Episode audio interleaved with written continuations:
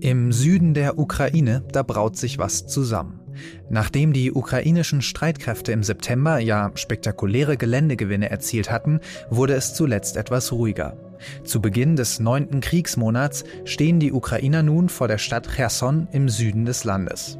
Die Stadt gilt sowohl aus militärischen als auch aus symbolischen Gründen als wichtig. Die Rhetorik wird entsprechend schärfer.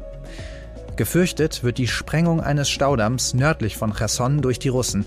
18 Milliarden Kubikmeter Wasser könnten dann ganze Städte dem Erdboden gleichmachen.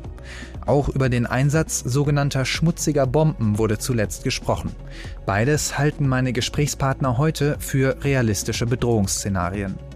Mein erster Gesprächspartner ist heute Hans-Lothar Domröse. Er ist ein ehemaliger deutscher General und wird die militärische Situation für uns bewerten. Anschließend unterhalte ich mich mit Carlo Masala, Militärexperte und Professor für internationale Politik an der Uni der Bundeswehr in München. Mit ihm bespreche ich die strategischen und politischen Implikationen der aktuellen Lage und wir werfen einen durchaus kritischen Blick auf die deutsche und europäische Außenpolitik. Heute ist Montag, der 24. Oktober. Mitgeholfen haben Kati Schneider und Lea Topp. Mein Name ist Felix Hoffmann und ich freue mich wirklich ganz besonders, dass Sie, liebe Hörerinnen und Hörer, heute bei meinem allerersten Podcast für Deutschland mit dabei sind. Verbunden bin ich jetzt mit Herrn Domröse, ehemaliger General der deutschen Bundeswehr. Herr Domröse, im September ging es ja schnell voran, aber als Beobachter hatte man zuletzt den Eindruck, dass die Offensive der Ukraine ins Stocken geraten ist. Und jetzt stehen die Ukrainer vor Cherson und die Russen scheinen sich zumindest ja teilweise zurückzuziehen. Wie schätzen Sie denn die aktuelle militärische Lage im Süden ein? Ja, guten Morgen. Es ist so, äh, dass wir ja heute genau acht Monate Krieg haben und es ist so, wie Sie es beschrieben haben. Die Russen sind übergegangen äh, in einer neuen, wenn Sie so wollen, neuen operativ-taktischen Ansatz zur strategischen Verteidigung in den vier annektierten äh, Gebieten. Und die Kämpfe sind sowohl im Osten als auch im Schwerpunkt Kherson im Süden den Zugang zur Krim. Und man muss sehen, wie das weitergeht. Und die Ukrainer müssen sich auch natürlich neu sammeln um ihren äh, Vorstoß äh, vernünftig zu machen. Mhm. Berichten zufolge sollen ja bis zu 20.000 russische Soldaten in der Stadt Cherson stationiert sein oder gewesen sein. Und die befinden sich ja in einer ziemlich prekären Situation mit dem Fluss Dnieper im Rücken, über den ja alle Brücken von den Ukrainern zerstört wurden. Und ein geordneter Rückzug scheint nur schwer möglich. Das sagt zum Beispiel auch das britische Verteidigungsministerium. Warum gehen die Russen denn dieses hohe Risiko ein? Warum ist Cherson militärisch so wichtig? Naja, äh, das ist eben die Frage, ob Sie geordnet äh, den Rückzug wollen. Was Sie jetzt machen ist, Sie wollen eine geordnete Operation dort durchführen. Sie besetzen die Stadt, Sie bauen sie aus zur Festung und Sie sprachen ja den Fluss an. Dieser breite Fluss, den können wir vielleicht mit dem Rhein oder Elbe vergleichen bei uns, gehört noch zur Provinz äh, Kherson, die Sie ja einerseits annektiert haben.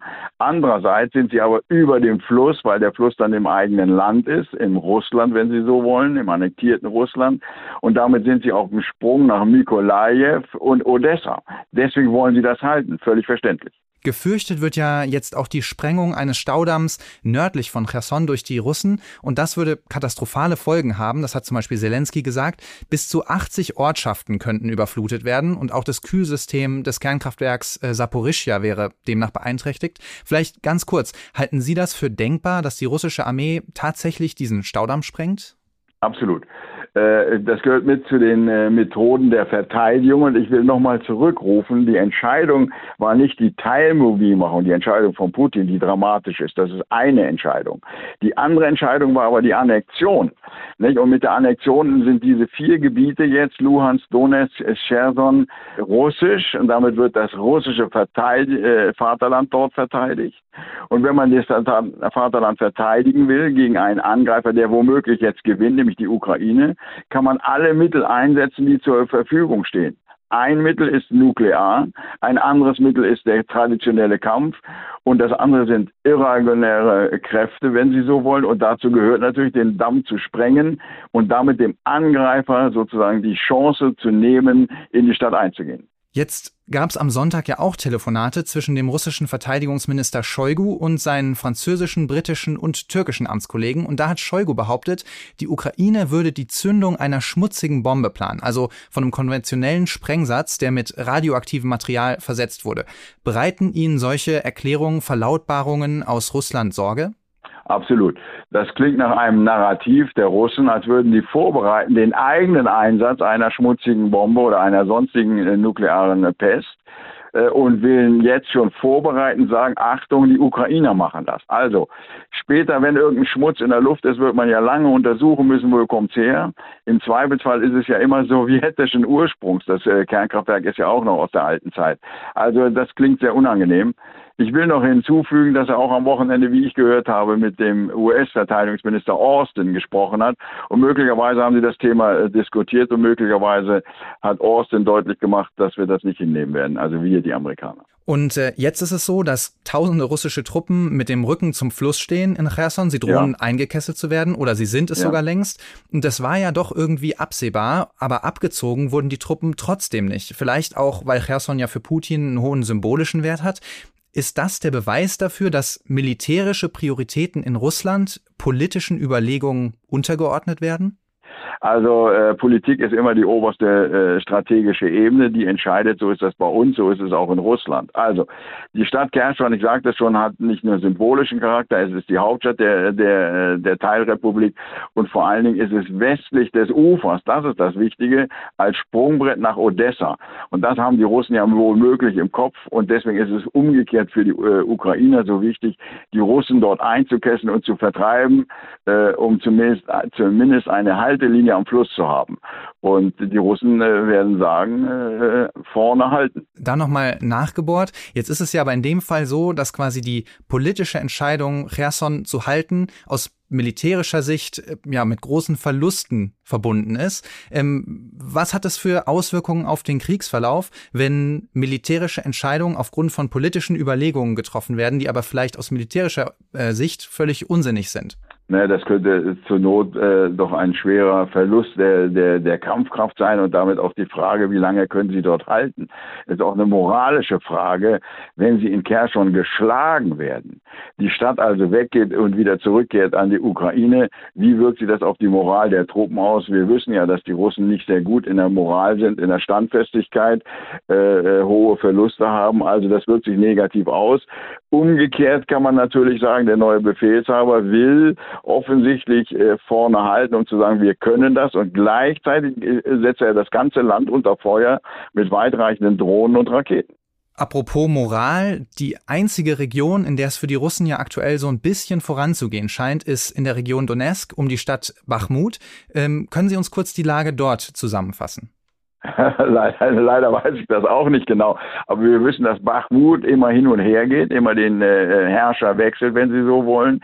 Äh, erst hatten die Russen das genommen, äh, äh, dann haben das die Ukrainer tüchtig rückerobert und nun wollen sie das wieder haben. Warum?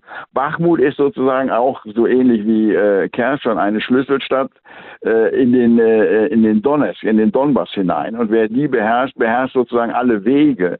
Und deswegen will man sie haben. Das ist sozusagen wie so ein Kontrollpunkt äh, und deswegen will sie jede Seite haben. Und äh, wie es da jetzt genau steht, kann ich Ihnen leider von hier aus nicht berichten. Mhm. Fassen wir also mal kurz zusammen. Die Russen stehen weiter unter Druck und es droht durchaus weitere Eskalation. Zwei Punkte, in denen Moskau ja immer ein bedeutender Vorteil zugesprochen wurde, war ja einmal die Anzahl der Truppen und dann die große Menge an Material. Und an beiden Punkten sind zuletzt aber ja so ein bisschen, ja, begründete Zweifel laut geworden. Stichwort Teilmobilisierung und dann der Rückgriff auf günstige iranische Drohnen. Vielleicht zuerst einmal zu dem Punkt Personal. Herr Domröse, ist von der russischen Teilmobilmachung an der Front schon irgendwas zu spüren? Macht sich das bemerkbar? Ich denke schon. Ich kann es nicht in Zahlen nennen, aber man äh, sieht Berichte und höhere Berichte, äh, dass die ersten Rekruten äh, oder Reservisten einberufen sind und nach vorne ankommen. Das äh, stärkt insofern die Moral einer jeden Truppe, wenn so ein Bataillon zur Hälfte abgeschossen ist äh, oder verwundet ist. Und jetzt kommen neue Kräfte, dann ist einfach die Stimmung besser. Nicht? Sie sind wieder voll, alles an Bord. Insofern glaube ich, dass sich das auswirkt, nicht sofort, aber langfristig oder mittelfristig äh, wird das wichtig sein für die Russen, denn sie wollen das, äh, wie ich sagte, strategisch erhalten. Diese vier äh, annektierten Gebiete wollen sie unter allen Umständen halten und dazu brauchen sie wahrscheinlich äh, all diese äh, teilmobil gemachten Reservisten. Positive Auswirkungen auf die Moral also. Es gibt ja aber auch ja. viele Berichte darüber, dass diese Truppen schlecht ausgerüstet sind und schlecht ausgebildet, vielleicht sogar gar nicht ausgebildet. Werden die also auf lange Sicht oder mittelfristige Sicht einen Unterschied machen können an der Front? Na, zumindest die Menge, nicht? Viele, äh, viele äh, Hasen sind des Igels tot. Ähm, ob sie gar nicht ausgebildet sind, vermag ich nicht zu sagen. Also äh, sicher ist, dass äh, die Ukrainer ja auch schwere Verluste haben an Mensch und Material und das unendliche Leid. Sie sind heldenhaft und sie sind tüchtig, sie wollen ihr Land zurückerobern, aber wenn da jetzt 100.000 Soldaten, wie auch immer ausgebildet, äh, ihnen mehr gegenüberstehen, ist das nicht einfach. Nicht? Also das würde ich nicht gering schätzen. Hm. Das hat eine Auswirkung für beide Seiten. Für die Russen stärkt den Rücken, wenn sie so wollen, und für die Ukrainer wird es schwerer. Sie haben ja den Raketenbeschuss der Ukraine auch schon angesprochen. Zuletzt haben die Russen ukrainische Städte, zivile Infrastruktur und insbesondere das Energienetz ja gezielt beschossen. Und zum Einsatz kamen dabei nicht so sehr russische Raketen, sondern immer wieder auch Kamikaze-Drohnen, die wohl aus dem Iran stammen. Was sagt uns das denn über den Füllstand der russischen Waffenlager? Wie viele moderne Raketen haben die überhaupt noch? Also die iranischen Drohnen helfen denen natürlich und äh, äh, erreichen ihr Ziel. Nicht? Selbst wenn die Ukrainer viele abschießen, kommen doch viele durch. Also das ist enorm. Umgekehrt kennen wir das Beispiel aus der Ukraine. Die Ukraine hat große Erfolge mit dem Abschuss russischer Panzer oder schwerer Waffen durch die türkische Drohnen. Also wenn dort eine äh, Nation wirklich drohnenstark ist in der Black Sea Region, dann sind es die Türken. Also die Russen kaufen sich das, weil sie gemerkt haben, man braucht Drohnen, um siegen zu können. Und äh, der Iran ist ja selbst seit vielen, vielen Jahren von strengen Sanktionen betroffen. Berichte gab es auch über russische Waffenkäufe in Nordkorea. Das ist ja eine ziemlich ja, illustre Runde. Wo kann Russland denn überhaupt noch Waffen kaufen und reicht das für den Krieg in der Ukraine? Ja, ich, äh, man darf die Russen nicht ganz unterschätzen. Nicht? Äh, also die Russland war vor dem Krieg, ich glaube, die zweit- oder drittgrößte äh, Rüstungsexportnation. Hat eine große Wirtschaft. Die haben keine gute Wirtschaft allgemein. Sie können in Russland weder ein Auto noch eine Jeans kaufen. Aber Waffen können sie dort kaufen. Also ist eine große Waffenindustrie. Ich höre, dass er hinten auch im Drei-Schicht-System arbeitet, um weiter Panzer und Munition zu produzieren. Der Krieg ist ja enorm teuer und verschlingt vieles Material. Aber er scheint kein Hightech zu haben, wie diese Drohnen, die man äh, schwarmartig übers Land schicken kann und damit äh, verursacht er doch Leid, zerstört die Infrastruktur. Jetzt vor dem Winter ist Wärme ja wichtig. Also das ist schon gewaltig und äh, ich denke, Iran wird lange liefern. Äh, es ist ja ein Verbündeter und äh, äh, Nordkorea auch. Also äh, das geht denn so schnell nicht aus. Es gibt keine Jeans, aber Waffen, also alles auf die Kriegswirtschaft.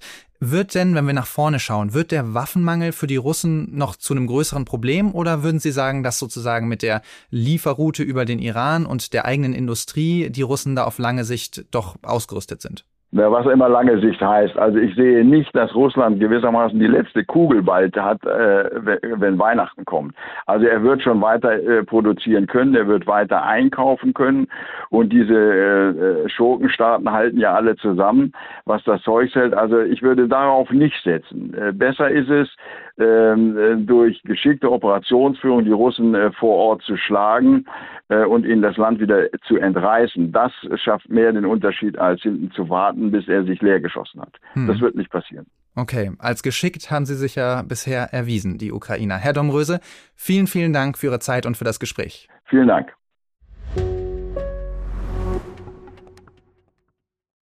Bei mir in der Leitung ist jetzt mein nächster Gesprächspartner, Herr Masala. Herzlich willkommen. Vielen Dank für die Einladung. Ja, Herr Masala, der Verlust von Cherson wäre ja sowohl militärisch als auch politisch ein ziemlich bedeutender Rückschlag für Russland. Könnten Sie uns noch mal einordnen, welche politische und auch symbolische Bedeutung die Stadt Cherson für die russische Führung hat? Ja, sehr gerne. Also Herson war ja die, oder ist noch immer, die ist ja noch nicht wieder in die Hände der Ukrainer gefallen, die einzige Provinzhauptstadt, die die Russen in diesem äh, Krieg erobert haben. Und eine Rückeroberung wäre deshalb von hohem symbolischen Wert. Das muss man einfach mal so sagen, weil letzten Endes ist es die größte und bedeutendste Stadt, die die Russen seit dem 24. Februar ähm, erobert haben. Darüber hinaus hat diese Stadt aber auch ganz konkrete militärstrategische Bedeutungen. Und da sind die wichtigsten eigentlich, äh, die man nennen muss, ist, dass wenn Sie Herson kontrollieren, kontrollieren Sie die Trinkwasserzufuhr zur Krim. Und der weitere Punkt ist, wenn Sie Cherson kontrollieren, also seitens der Ukrainer, wird es relativ unwahrscheinlich, dass die russischen Streitkräfte in der Lage sein werden, Odessa zu erobern. Was dann gleichzeitig bedeutet, dass die russische Idee, nämlich vom Donbass über die sogenannte Landbrücke bis runter zur Krim, diesen Streifen des ukrainischen Territoriums zu besetzen und zu halten, dann erstmal sozusagen ausgeträumt ist, weil äh, der südliche Streifen große Löcher hat. Hm, also symbolisch und militärisch absolut bedeutend. Wie wird Putin das denn seinem Publikum zu Hause erklären können, sollte Cherson tatsächlich in die Hände der Ukrainer fallen? Also es hängt natürlich davon ab, was bei der Eroberung von Cherson passiert. Was wir momentan beobachten, und da gibt es aber unterschiedliche Informationen. Also der ukrainische ich glaube, das ist so eine Art Infrastrukturminister, hat sich heute zu Wort gemeldet und äh, verkündet, dass der angebliche Abzug der russischen Truppen äh, aus Cherson, also zumindest der professionellen mit dem Material, nur ein Fake sei, dass man sich im Gegenteil seitens der Russen sozusagen in der Stadt festsetzen würde. Das ist die einzige Quelle, die ich finde, die dem widerspricht, was wir an, ansonsten die ganze Zeit überhören, dass letzten Endes die professionellen Soldaten aus Cherson abgezogen werden, das Material aus Cherson abgezogen wird und übrig bleiben, ich sag jetzt mal, die unprofessionellen Kämpfer, sicherlich irgendwelche äh, Hilfskämpfer aus Donetsk und Luhansk. Und damit ist die Stadt leicht zu erobern. Die Frage, die sich stellt, ist, wird Putin den Staudamm sprengen? Hm. Wenn er den sprengt, dann muss er zu Hause gar nicht mal den Verlust von Herson richtig erklären, weil dann wird er eine humanitäre Katastrophe da angerichtet haben, die er sozusagen auch als Erfolg verkaufen kann. Sollte die Stadt fallen und der Damm sollte nicht gesprengt werden, dann wird es natürlich für Putin sehr schwierig. Ich glaube, er wird mit dem geordneten Rückzug, den er ja in irgendeiner Art und Weise, den seine Streitkräfte ja dort unten vollziehen, argumentieren und dann letzten Endes ein neues Narrativ präsentieren, warum das äh, eigentlich in Ordnung gewesen ist, dass man Herson aufgegeben hat. Mhm. Eine Aufgabe von Cherson würde ja ganz sicher nicht gut ankommen bei den Hardlinern in Russland. Und ein Signal an die Hardliner war ja sicherlich auch die Ernennung von äh, General Sergei Surovikin zum Oberbefehlshaber der russischen Streitkräfte in der Ukraine. Und der trägt ja auch den filmreifen Spitznamen General Armageddon. Wissen Sie ja. zufällig, woher dieser Spitzname kommt? Der kommt aus seiner, ähm, wenn ich das richtig in Erinnerung habe, aus seiner bisherigen Betätigung, wo er halt äh, letzten Endes immer sehr viel auf äh, komplette Zerstörung ziviler Infrastrukturen, die erleben wir ja gerade auch in Herson, gezielt hat. Wir sehen ja in Herson, dass jetzt auch die, die Kommunikationskabel und sowas durchtrennt werden. Also man will diese Stadt im Sinne von einer verbrannten Erde hinterlassen, sollte sie fallen. Aber wenn ich noch ein Wort zu den Hardlinern sagen darf, ich finde, man muss realisieren, dass Putin durch die Ernennung zum Beispiel Kadyrovs und durch die Teilmobilisierung ja den Hardlinern erstens entgegengekommen ist und zweitens sie ja jetzt auch stärker in die Pflicht bindet. Das heißt also, ähm, es wird für die Hardliner schwieriger jetzt zu argumentieren, wo Putin ihnen in vielen Punkten entgegengekommen ist, dass das jetzt ein Versagen der Militärführung und der Bürokratie etc. ppp. Ja, interessanter Punkt. Es geht also offensichtlich auch viel um interne Kommunikation und äh, Surovikin, aka General Armageddon, hat da ja in der vergangenen Woche ein wirklich bemerkenswertes Fernsehinterview gegeben. Wir hören mal ganz kurz rein. Wir werden bewusst und zeitgerecht handeln. Und wir werden eine sehr schwierige Entscheidungsfindung nicht ausschließen. Was steckt denn Ihrer Meinung nach hinter dieser ja fast schon überraschenden Ehrlichkeit? Er spricht letzten Endes in dieses Narrativ, dass natürlich letzten Endes die Kommunikation immer offener wird, weil man nicht mehr verhindern kann, dass die russische Bevölkerung mitbekommt, was da eigentlich passiert und dass es für die russische Armee nicht gut läuft. Mhm. Unter dem Kommando von Surovikin hat Russland ja zuletzt, wie Sie schon gesagt haben, die Energieinfrastruktur und die Städte in der ganzen Ukraine unter konstanten Beschuss genommen. Inwiefern ist denn der Krieg mit diesem Beschuss in eine Art neue Phase eingetreten? Also ich bin da sehr zurückhaltend zu sagen, dass er damit in eine neue Phase eingetreten ist, weil letzten Endes dieser Beschuss und äh, sozusagen zivile Infrastruktur standen ja auch schon öfters im Fokus äh, russischer Aktivitäten, allerdings eher als Vergeltungsschläge. Also denken Sie an die äh, Sprengung der, der Krimbrücke oder die, die, die Beschädigung der Krimbrücke. Am Tag darauf gab es ja auch Raketenhagel. Also von daher ist das, glaube ich, in dem Sinne keine neue Phase, sondern etwas, was zu erwarten war, weil wir halt auf den Winter zulaufen. Und es ist sicherlich ein Ausdruck äh, sozusagen der schlechten Operationsführung der russischen Armee, dass jetzt der Versuch unternommen wird, nochmal Zivilbevölkerung zu terrorisieren, zivile Infrastruktur äh, kaputt zu schießen, um, ich sage jetzt mal sehr salopp, einen Blackout zu bewirken, um eine Situation zu bewirken, in der die ukrainische Bevölkerung in den großen Städten, in vielen großen Städten, in diesen Winter muss und weder Strom noch Wasser äh, noch Heizung hat. Und die Hoffnung dann, genau die gleiche Hoffnung, die es immer gibt bei äh, dem Terror gegen die Zivilbevölkerung seitens der russischen Truppen, dass das die Verteidigungsmoral schwächt und damit den Druck auf Zelensky erhöht, jetzt hier doch dann irgendwie zu einem äh, zu einer Beendigung der Kampfhandlungen zu kommen. Ja, ein denkbares Ziel von diesem Terror gegen die Zivilbevölkerung könnte es ja auch sein, dass dann im kalten Winter eine große Anzahl von Menschen zur Flucht nach Europa gezwungen werden soll und dass so eben die Unterstützung für die Ukraine-Politik bei uns im Westen ausgehöhlt werden soll. Könnte dieses Kalkül Ihrer Meinung nach aufgehen? Ich glaube nicht, dass dieses Kalkül aufgehen wird, weil die Menschen in der Ukraine, also die, die dort geblieben sind, seit acht Monaten unter diesem Krieg und ich glaube, seit so fünf Monaten erleben wir eigentlich keine große anwachsende Flüchtlingswelle äh, aus der Ukraine. Ich glaube, die Resilienz der ukrainischen Bevölkerung ist stärker, als wir sie uns vorstellen äh, mögen. Und deswegen glaube ich, dass das Kalkül, dass das jetzt nochmal zu einer Flucht von Millionen von Menschen führen wird nach Europa rein, dass das nicht aufgeben wird. Ein weiteres äh, sozusagen Eskalationspotenzial, über das immer wieder gesprochen wird, ist natürlich auch der Einsatz von Atomwaffen. Da haben Sie sich ja schon oft zu geäußert und immer wieder Ihre Einschätzung geäußert, dass Putin keine Atomwaffen einsetzen wird. Steht diese Einschätzung auch weiterhin, dass sich der Einsatz von Atomwaffen für Putin nicht lohnen würde? Das ist genau die Differenzierung, auf die ich Wert legen würde. Mhm. Ich sage sozusagen, ich kann es nicht ausschließen, dass er sie einsetzt. Aber wenn man es jetzt mal betrachtet mit der Frage, was für strategische Ziele sollen damit verfolgt werden? Wo liegt sozusagen aus der Perspektive der russischen Föderation der Vorteil des Einsatzes von Nuklearwaffen in der Ukraine? Dann würde ich noch immer sagen, der Preis eines Einsatzes ist auch aus der Perspektive der russischen Föderation zu hoch, weil bei einem Einsatz Russland seine letzten Unterstützer global verlieren würde. Allen voran China, Indien, Südafrika, Brasilien, das sind alles Staaten, die nicht möchten, dass das nukleare Tabu gebrochen wird. Also Putin würde durch diesen Einsatz von Nuklearwaffen, der meines Erachtens militärisch wenig äh, Effekte erzielen würde, das bewirken, was der Westen durch seine Sanktionen nicht bewirkt hat, nämlich er würde international zu einem Paria werden.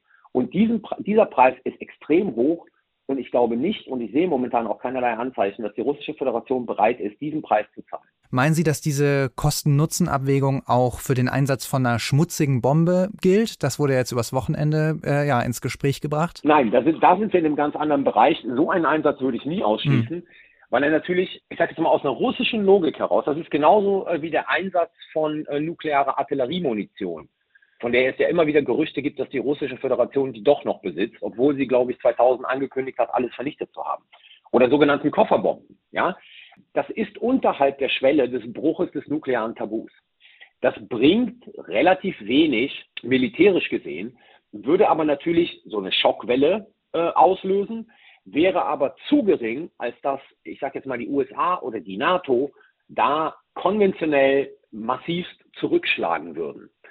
Und es wäre das Zeichen zu sagen, wir sind bereit, diese, diese Schwelle zu überschreiten des Einsatzes sozusagen von nuklearem Material. Eine schmutzige Bombe ist ja keine, keine äh, Atombombe in dem Sinne, sondern da ist ja nuklear angereichertes Material drin. Und das ist ja, da, da wird ja keine Kernspaltung bewirkt, sondern es ist eine normale Bombe mit nuklear angereichertem Material.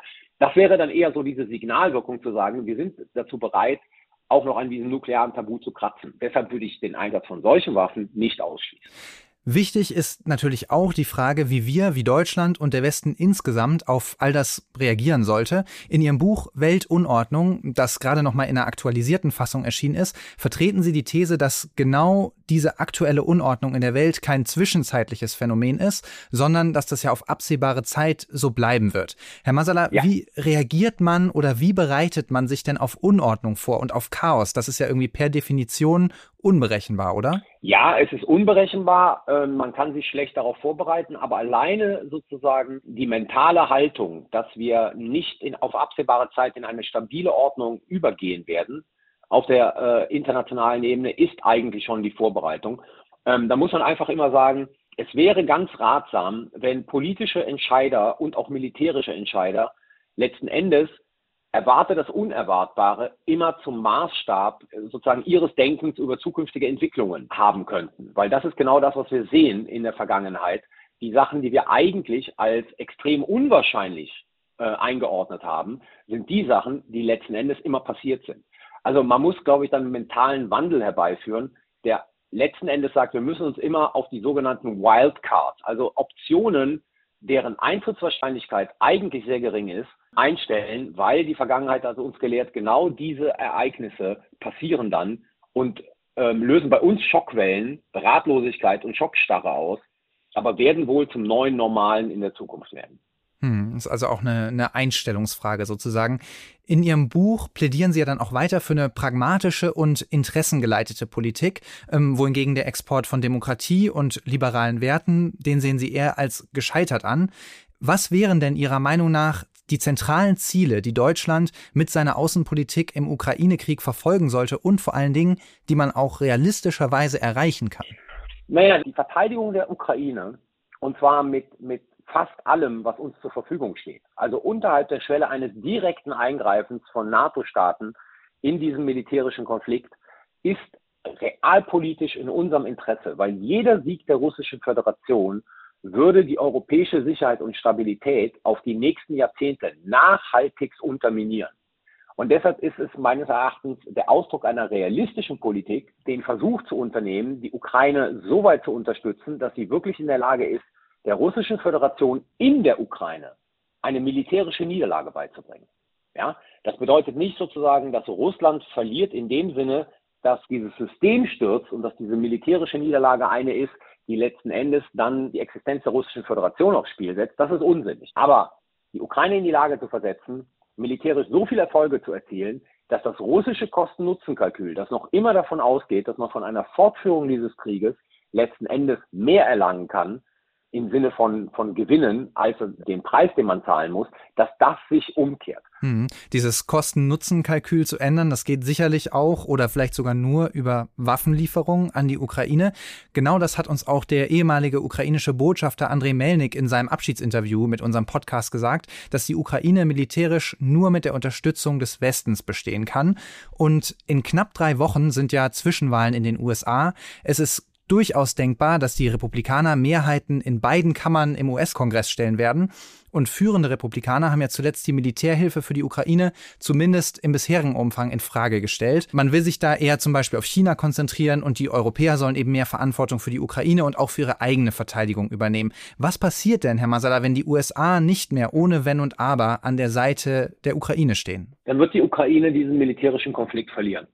Wenn man sich anschaut, was es an Waffenlieferungen gegeben hat, in der Menge, in der Masse, und jetzt darüber hinaus, wenn wir über die USA reden, auch an Aufklärungsergebnissen, da muss man ganz einfach sagen, die Ukraine wäre oder die ukrainischen Streitkräfte wären nicht dort, wo sie heute sind, wenn sie nicht von den USA zuvorderst unterstützt worden wären. Und wenn die USA da einen Schwenk herbeiführen würde, dann glaube ich, sieht es sehr schlecht für die ukrainische Armee in der Zukunft aus. Also es ist unabdingbar, dass die USA hier weiterhin die Führung übernimmt weil die Europäer dazu nicht in der Lage sind, diese Anzahl von Material aufzubringen und aufzuwenden und es der Ukraine zur Verfügung zu stellen. Also von daher, wenn sich die amerikanische Politik ändern sollte, dann wird es ein Problem für die ukrainischen Streitkräfte. Ich erwarte allerdings nicht, und das muss man dann sagen, dass die russische Föderation diesen Krieg dann gewinnen wird. Ich erwarte dann, dass die ukrainischen Streitkräfte dazu übergehen werden, wenn sie sozusagen als reguläre Armee nicht mehr bestehen können gegen die äh, Armee der Russischen Föderation, dass wir dann in eine Phase übergehen werden, in der wir viel verstärkter das sehen werden, was wir auch schon sehen in der Ukraine, nämlich Partisanen-Guerilla-Aktivitäten. Und das würde diesen Konflikt noch weiter in die Länge ziehen und ihn aller Wahrscheinlichkeit nach noch wesentlich blutiger werden lassen. Ein Bereich, in dem die Europäer ja zumindest versuchen, Führung zu übernehmen, ist der Wiederaufbau. Da findet morgen ja eine Konferenz zum Wiederaufbau der Ukraine in Berlin statt, durchaus hochkarätig besetzt. Was ist denn Ihrer Meinung nach davon zu erwarten? Ist das jetzt der richtige Zeitpunkt für sowas? Ja, ich glaube, ich meine, damit fangen ja auch die einzelnen Staaten schon an, auch im Bereich der Waffenlieferungen. Äh, wenn sie sehen, was versprochen wird, dann sind das ja teilweise Systeme, die erst in einem Jahr oder sowas in die Ukraine kommen werden. Also man fängt jetzt schon an, die ukrainische Armee aufzubauen für den Tag danach. Und ich finde es sehr richtig und sehr wichtig, dass man sich jetzt auch schon mal Gedanken darüber macht, wie man diesen Staat wieder aufbaut und ihn überlebensfähig hält. Deswegen ist so eine Konferenz, wie sie morgen stattfinden wird, ist durchaus richtig, weil dieser ganze Prozess nicht nur Geld zu versprechen, sondern auch Geld zu zahlen, Mechanismen zu kreieren, mit denen dann das Geld äh, zugewiesen wird, äh, Kontrollmechanismen, wie heute in diesem gemeinsamen Artikel von Ursula von der Leyen und Olaf Scholz bei Ihnen in der FAZ, Kontrollmechanismen zu implementieren, die sicherstellen, dass dieses Geld nicht in irgendwelche Kanäle versickert, sondern wirklich dem Wiederaufbau der Ukraine zugutekommt. Das alles dauert und kostet Zeit und will gut vorbereitet sein. Von daher ist sozusagen diese Konferenz morgen durchaus richtig und wichtig. Hm, ein Schritt in die richtige Richtung. Also lassen Sie uns zum Schluss den Blick noch mal ein bisschen weiter fassen, denn auch der Aufstieg von China ist ja ein zentrales Thema in Ihrem Buch. Und jetzt haben wir beim Parteitag der Kommunistischen Partei in Peking ja gerade gesehen, in welche Richtung es geht. Stichwort dritte Amtszeit für Xi Jinping.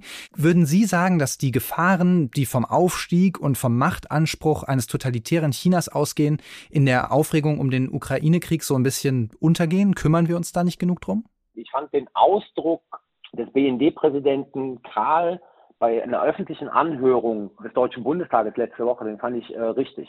Und da spricht Karl davon, dass Russland ein Tsunami ist und China der Klimawandel.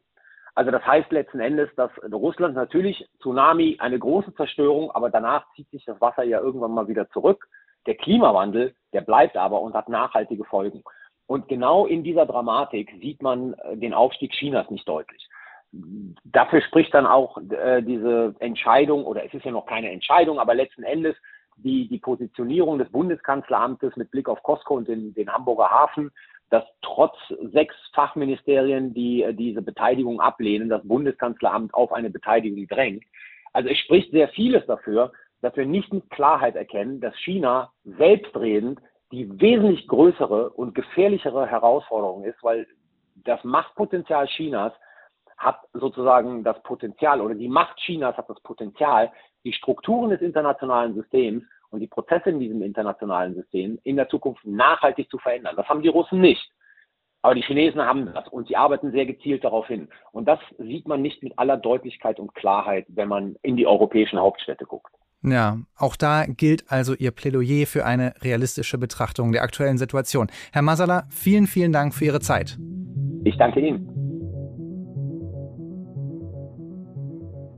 Wer mehr von Herrn Masala hören will, dem sei sein Podcast sicherheitshalber wärmstens empfohlen und natürlich auch sein Buch Weltunordnung heißt das. Das war's für heute mit dem Podcast für Deutschland. Morgen begrüßt sie hier meine Kollegin Corinna Budras und die nimmt sie mit nach Großbritannien, wo sich der Ex-Finanzminister Rishi Sunak im Kampf um das Amt des Premierministers scheinbar durchgesetzt hat. Vielen Dank, dass Sie heute mit dabei waren. Lob und Kritik wie immer sehr gerne an podcast.faz.de. Wir freuen uns immer von Ihnen zu hören. Vielen Dank und bis morgen wieder.